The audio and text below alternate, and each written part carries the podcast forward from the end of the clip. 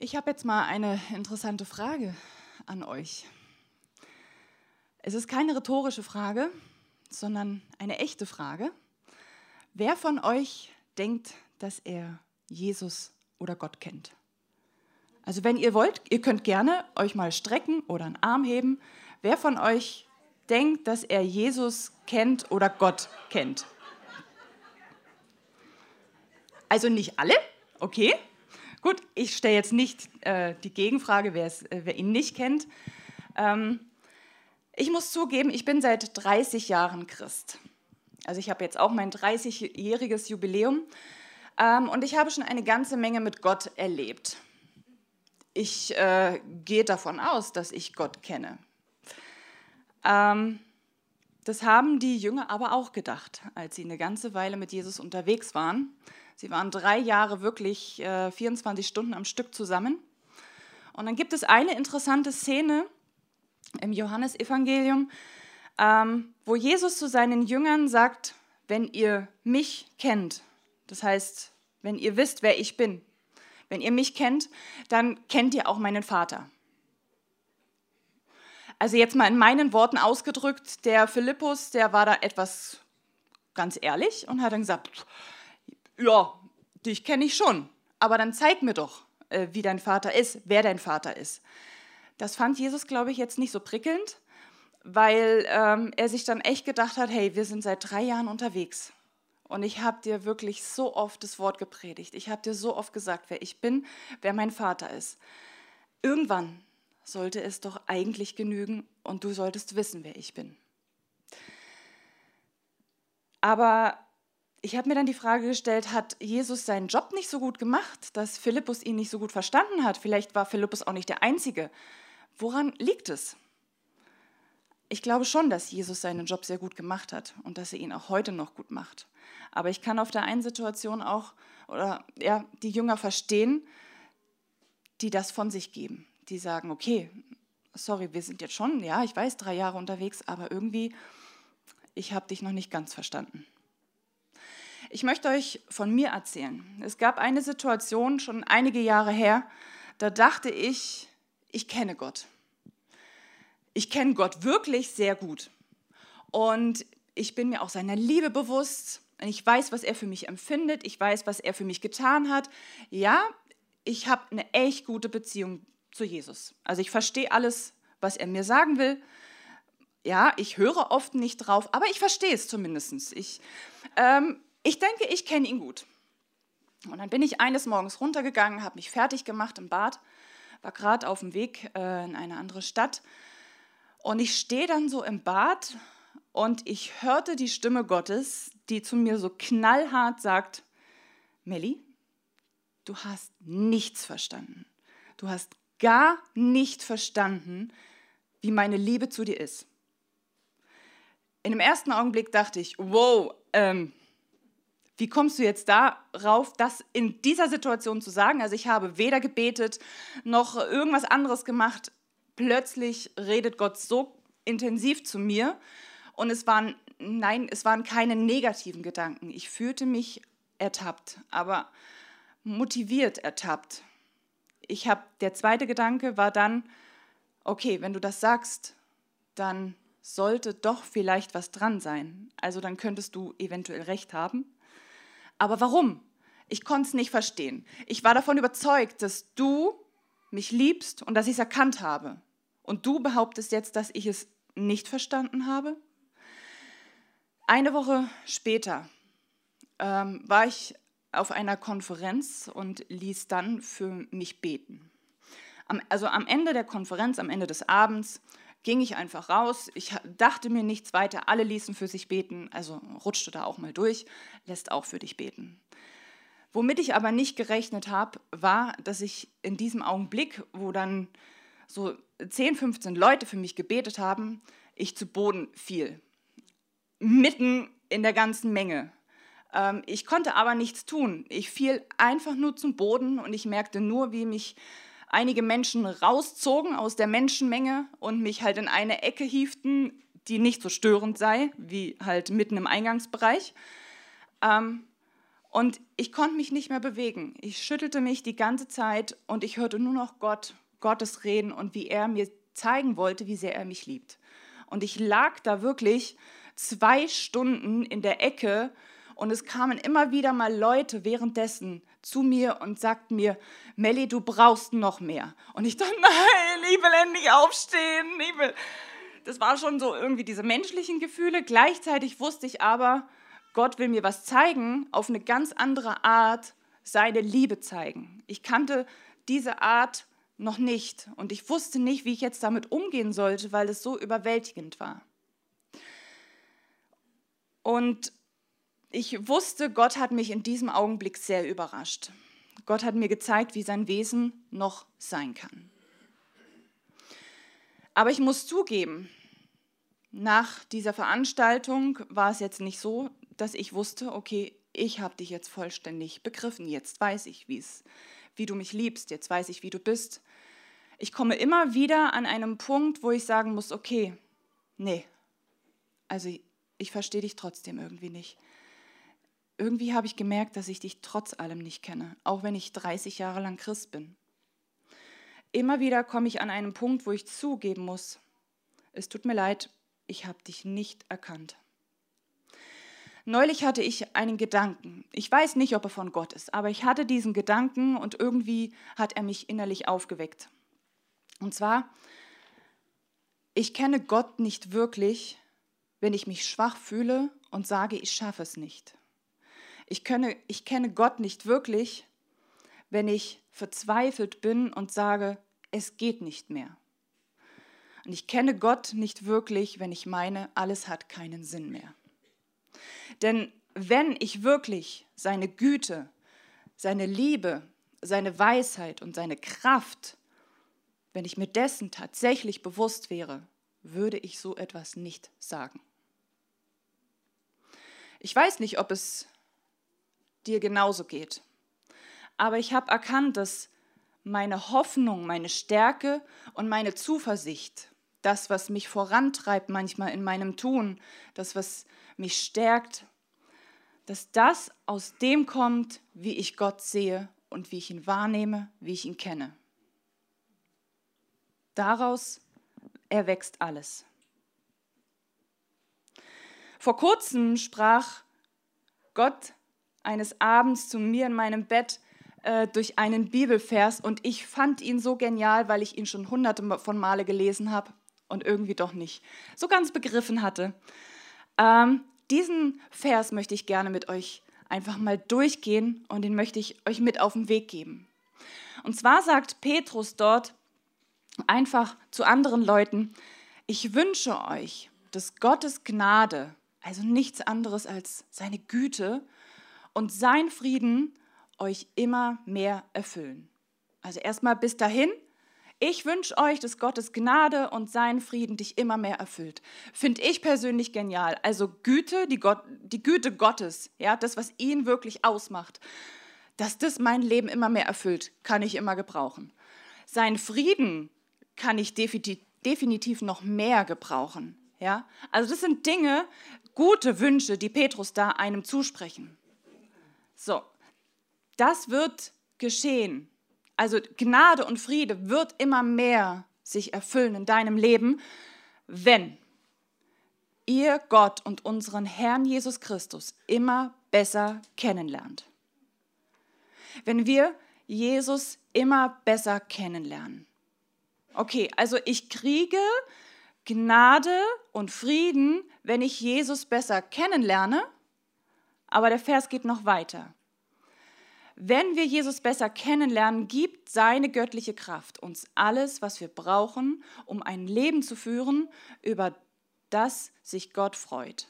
Ah, okay, das heißt, ich kriege das alles, wenn ich ihn besser kennenlerne und das alles habe ich, also ist sozusagen umgedreht, ähm, seine göttliche Kraft in mir, wenn ich ihn kenne.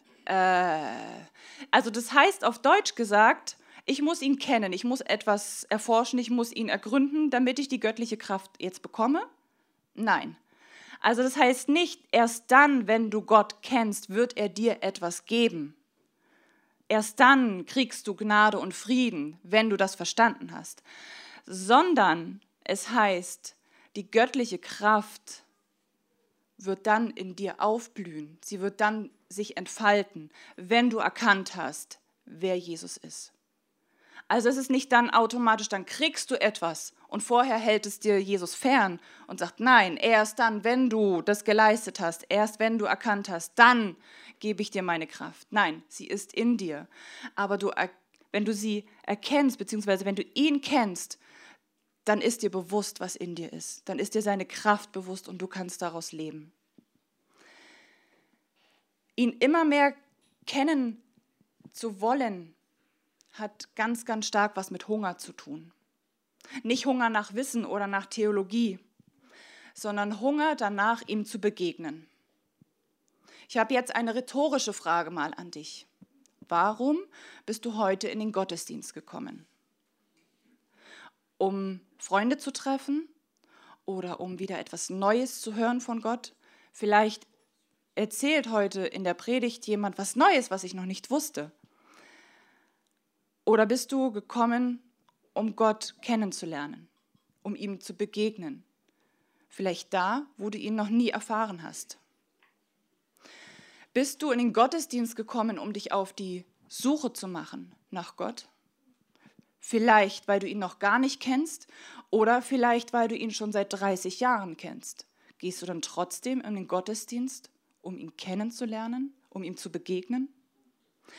Es gibt einen Mann, der für mich eigentlich das größte Vorbild schlechthin ist. Also ich bin sein absoluter Fan und ich bin deswegen Fan, weil er einer der demütigsten Menschen überhaupt ist. Es ist nicht mein Mann.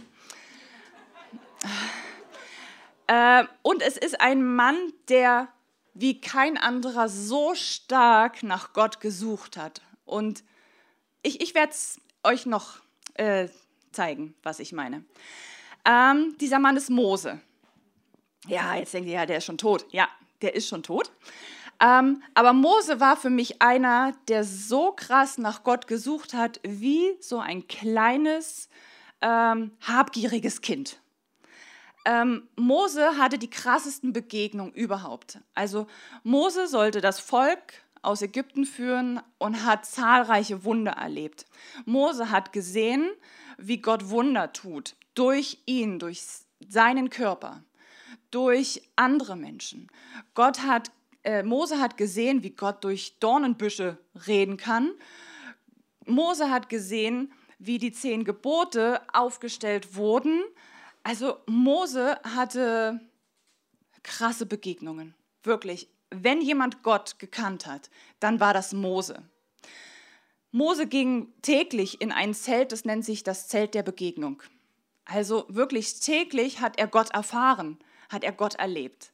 Und jetzt kommt dieses kleine, wie ich sage, verbissene und habgierige Kind in ihm raus. Es könnt ihr gerne lesen, 2. Mose 33. Da fordert er von Gott noch mehr. Er ist frech, er ist, oder die Frage stellt sich mir, ist er tatsächlich frech? Ist er habgierig? Ist er ein kleiner Nimmersatt? Weil er all das erlebt hat und dann stellt er sich vor Gott hin und er redet mit ihm und sagt, ah Gott, ich hätte da noch gerne und übrigens, ich würde gerne noch wollen, dass du das tust und übrigens, wir brauchen dich auch noch an der Stelle. Und nachdem er Gott auffordert und all seine Wünsche äußert, das zu tun, sagt er, ah, übrigens, ich hätte gerne noch etwas ich hätte noch gerne deine Herrlichkeit, die würde ich auch noch gerne sehen. Ähm, wirklich, wie ein kleines Kind, was im Supermarkt steht und sagt, ich will aber, ich will aber. Kennt ihr das? Also meine Kinder sind so nicht, gut erzogen, bisher noch nicht. Äh, aber dieses Gefühl, dass Mose trotz allem noch mehr will und nicht satt zu kriegen ist, bewundere ich.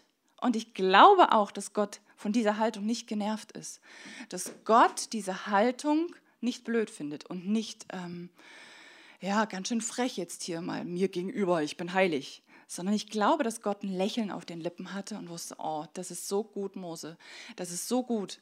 Weil Gott wusste, was es ist, was Mose noch mehr wollte. Denn Mose wollte noch mehr von Gott.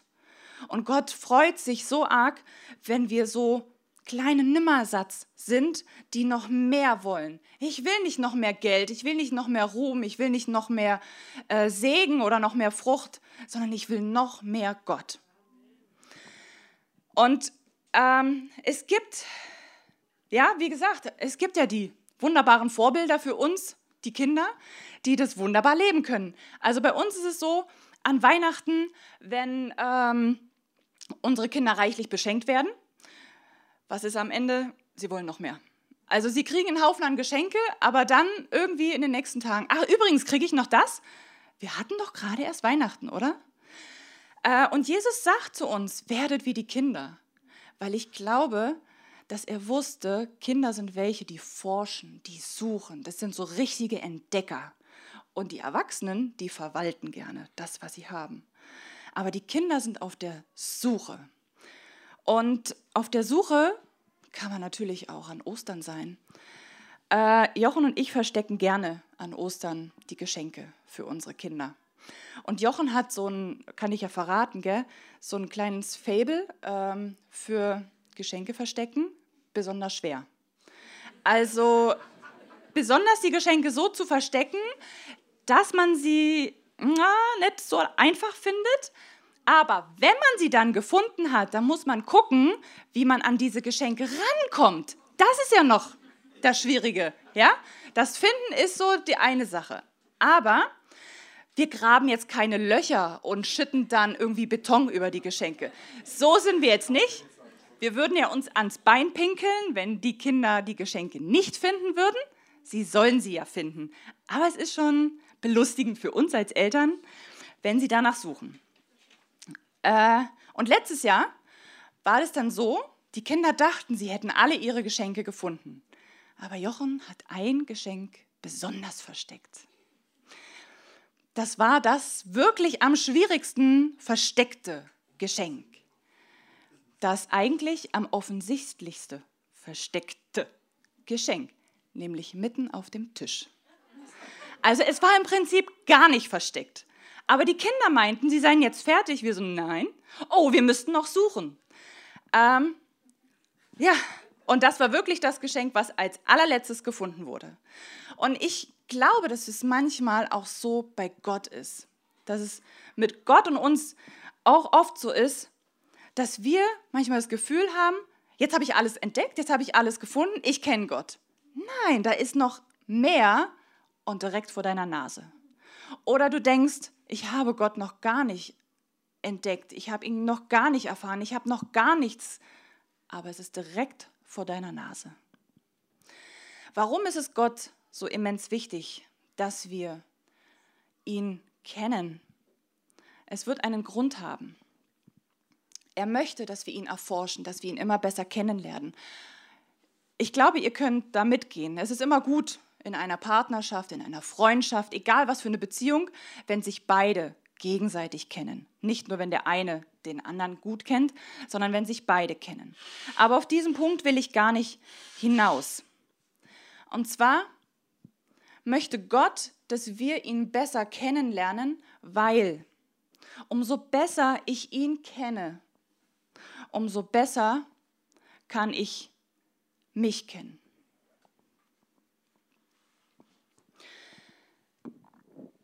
Wenn ich weiß, wer er ist, kann ich dir viel besser sagen, wer ich bin. Er sagt, dass ich sein Kind bin. Er sagt, dass ich sein Ebenbild bin. Er sagt, dass ich sein Botschafter bin, sein Tempel, sein Arm. Um das aber zu leben, um das zu verstehen, muss ich wissen, wer er ist. Alles, was ich bin, bin ich in Verbindung mit ihm. Ich bin ein Überwinder meiner Schwierigkeiten. Ich bin ein Sieger meiner Umstände. Ich bin sein Arm, aber weil ich mit ihm verbunden bin. Es geht nicht darum, nicht nur geliebt zu werden, versorgt zu werden wie ein Kind, sondern es geht darum zu erkennen, wenn ich sein Kind bin, dann ist seine DNA in mir, dann lebt er in mir. Und das ist der Punkt, egal ob ich 30 oder 40 Jahre Christ bin, das ist oft der Punkt, an dem wir immer und immer wieder stehen. Zu verstehen, wer wir wirklich sind mit Jesus, in Jesus. Ehrlich gesagt, an diesem Punkt komme ich immer und immer wieder. Warum ist es ihm so wichtig, dass ich dann mich kenne? Damit ich Gottes Wesen demonstrieren kann. Es ist ihm wichtig, dass ich erkenne, wer er ist. Und es ist ihm wichtig, damit ich erkenne, wer ich bin. Und das ist ihm wichtig, damit ich ihn demonstrieren kann, damit ich der Welt da draußen zeigen kann, wie ist Jesus wirklich, wie ist Gott tatsächlich. Und nicht dann werde ich auch Jesus äh, demonstrieren, dann werde ich der Welt zeigen, sondern wenn ich tatsächlich erkannt habe, wer ich bin, werde ich es automatisch tun. So hat es Jesus gemacht. Und genauso möchte es Jesus, dass wir es machen. In Hebräer 1, Vers 3 steht, alles an Jesus ist ein Ausdruck des Wesens Gottes. Und ich habe das Gefühl, dass Gott zu uns sagt, ich möchte, dass die Menschen dich ansehen und mich sehen. Ich möchte, dass die Menschen auf dich schauen und mich erkennen. Nicht, weil du perfekt bist, nicht, weil du alles richtig machst, nicht, weil du betest oder in den Gottesdienst gehst und spendest, sondern weil du mich kennst. Ich glaube, dass Jesus darüber lächelt und sich freuen würde, wenn wir das erkennen. Es ist nicht der Traum Gottes für dein Leben, dass du gläubig wirst, dass du errettet wirst, in den Himmel rutscht aber vorher noch ein bisschen in der Gemeinde mitwirkst. Sondern sein Traum für dein Leben ist es, dass du in seiner Gegenwart lebendig wirst. Wirklich lebendig. Dass wenn du merkst, du kommst zu ihm in seine Gegenwart, dass du dich auf einmal lebendig fühlst. Ob du erst heute zu Gott findest oder schon vor 30 Jahren gefunden hast. Fühlst du dich heute auch noch lebendig in seiner Gegenwart?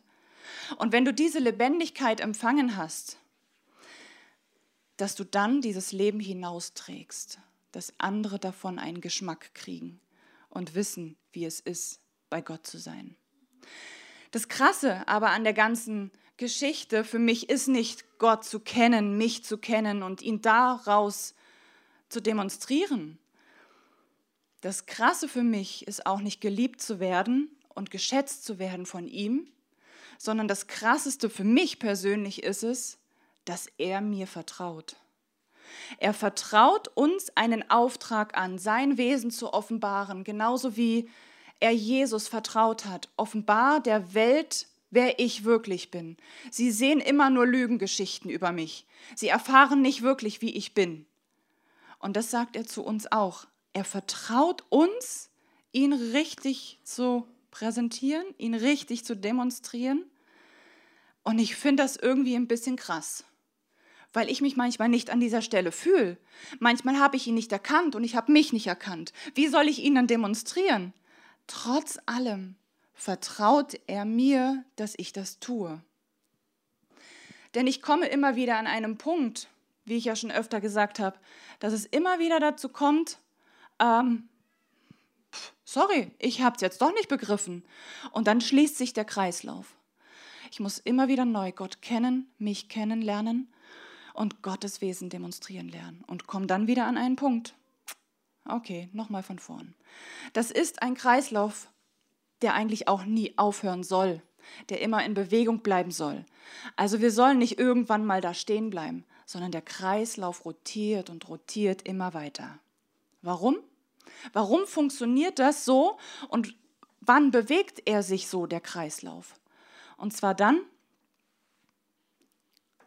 wenn ich zugebe, dass ich Gott tatsächlich nochmal neu kennenlernen muss oder überhaupt kennenlernen muss. Das nennt sich Buße. Ich höre bei einer Sache auf und fange eine neue Sache an.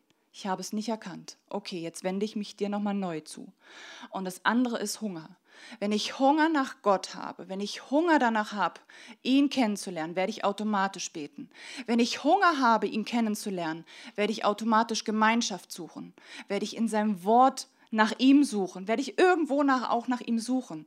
Das zeigt mir der Hunger. Hunger ist wichtig. Und Hunger führt danach, ihn besser kennenzulernen. Aber mein Wissen, wenn mein Wissen über Gott nicht in Hingabe verfällt und in noch mehr Hunger, ist es kraftlos. Wenn wir essen, dann sättigen wir uns. Aber wenn wir mit Gott zusammenkommen und ihn sozusagen aufnehmen, es passiert genau das Umgekehrte. Dann kriegen wir noch mehr Hunger. Wenn du Gott erfährst, willst du ihn noch mehr. Das ist dieser Mose-Effekt. Ich will aber noch mehr. Und da gibt es übrigens auch noch das und das will ich auch noch. Und Gott lächelt und sagt, ich weiß, du willst mich.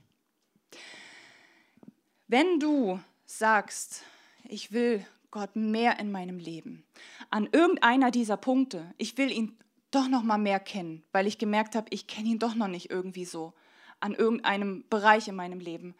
Oder ich will mich mehr kennenlernen.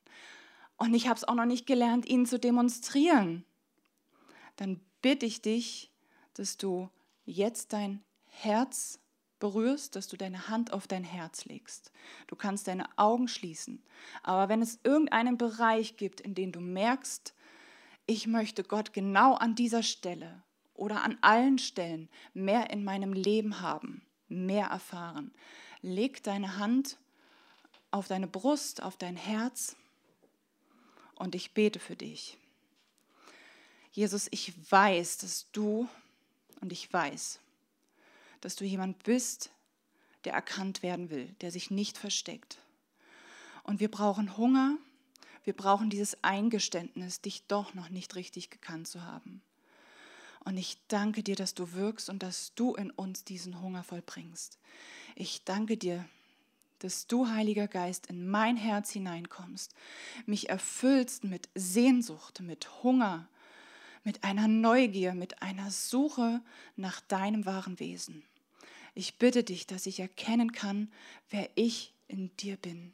Ich bin verbunden mit dir. Du lebst in mir drin, aber ich verstehe es nicht so gut und ich kann es erst recht nicht so gut leben. Und ich bitte dich, dass du das immer wieder neu in mir zum Vorschein bringst.